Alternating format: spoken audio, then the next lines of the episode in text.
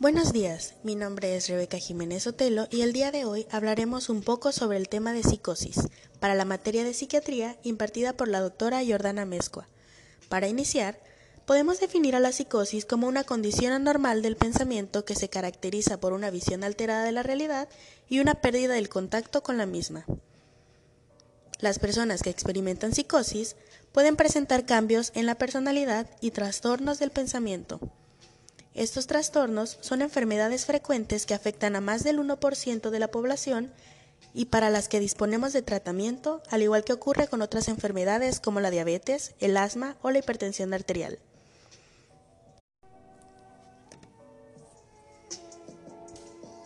Entre las características esenciales de los trastornos psicóticos, destaca que los primeros síntomas suelen aparecer habitualmente entre los 18 y 28 años.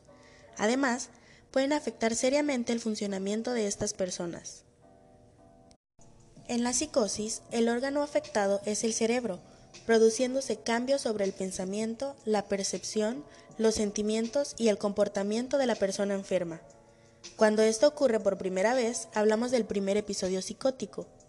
El tratamiento de la psicosis es farmacológico, psicológico y rehabilitador siendo fundamental aportar información sobre la enfermedad al paciente y a su familia. Existe un equipo multidisciplinar compuesto de psiquiatras, psicólogos, enfermeras y trabajadores sociales dedicado a planificar el tratamiento más adecuado para que el paciente recupere su funcionamiento habitual. ¿Cuáles son las causas y los factores precipitantes de la psicosis?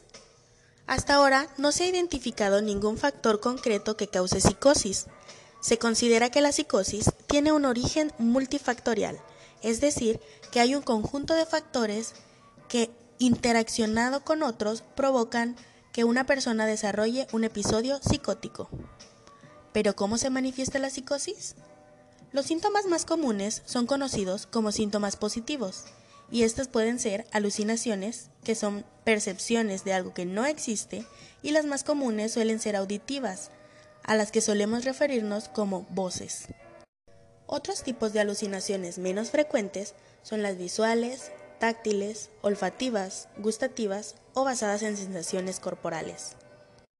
Otro de los síntomas positivos es el delirio, donde existen creencias reales para quienes lo experimentan, pero no para los demás.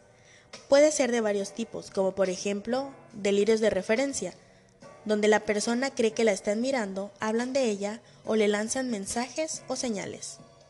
Delirios de persecución, donde la persona se siente perseguida o espiada. Delirios de control, donde la persona siente que no controla sus propios sentimientos o sensaciones y que alguna fuerza externa intenta dominarle.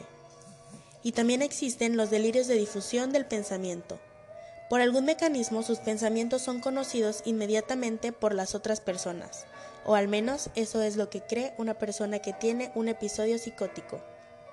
Hay otros síntomas conocidos como síntomas negativos. Estos afectan el funcionamiento social y pueden confundirse con conductas como la pereza o la despreocupación. Los síntomas negativos pueden ser cambios en el comportamiento habitual, como por ejemplo aislarse de los demás, falta de energía o de motivación, higiene personal insuficiente, dificultad para expresar emociones, disminución de movimientos o gestos expresivos, contacto pobre con la mirada, pobreza o bloqueo del habla, aumento del tiempo de respuesta, dificultades para concentrarse o prestar atención a algo, y tendencia a ser distraído. ¿Cómo funciona la medicación en la psicosis?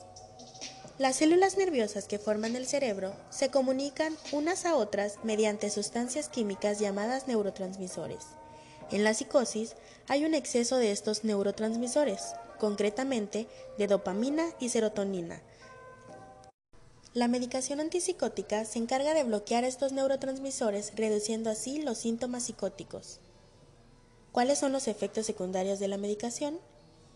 Los producidos por los antipsicóticos pueden ser beneficiosos o perjudiciales. Dentro de los beneficiosos encontramos que mejora el sueño y disminuye la ansiedad. Y en los perjudiciales encontramos rigidez, inquietud, sedación, aumento de peso o estreñimiento. Sin embargo, no todas las personas van a experimentar efectos secundarios. Su aparición dependerá en gran medida del tipo de fármaco prescrito y la cantidad que se ha administrado. ¿Y cuánto dura el tratamiento? Es difícil precisar cuánto tiempo se va a tener que tomar el tratamiento antipsicótico, aunque lo habitual es que durante un periodo largo de tiempo. Después del primer episodio psicótico, lo recomendable es mantener la medicación al menos durante dos años, pero cada caso será valorado por el equipo que lo supervisa y la decisión será tomada de forma conjunta teniendo también en cuenta la opinión del paciente y de su familia. Por último, tenemos algunas recomendaciones, como por ejemplo, tomarse las cosas con tranquilidad. La recuperación de un episodio psicótico lleva tiempo. El descanso es importante. También es importante seguir los consejos del equipo que supervisa el caso de psicosis. Deben tomarse solo los medicamentos prescritos por el médico y de la forma indicada por él. Realice sus actividades como de costumbre. Puede restablecer sus rutinas familiares lo antes posible. Y manténgase en contacto con otros familiares y amigos. Esto ha sido todo por el episodio de hoy. Muchas gracias por escucharme y espero que la información les sirviera.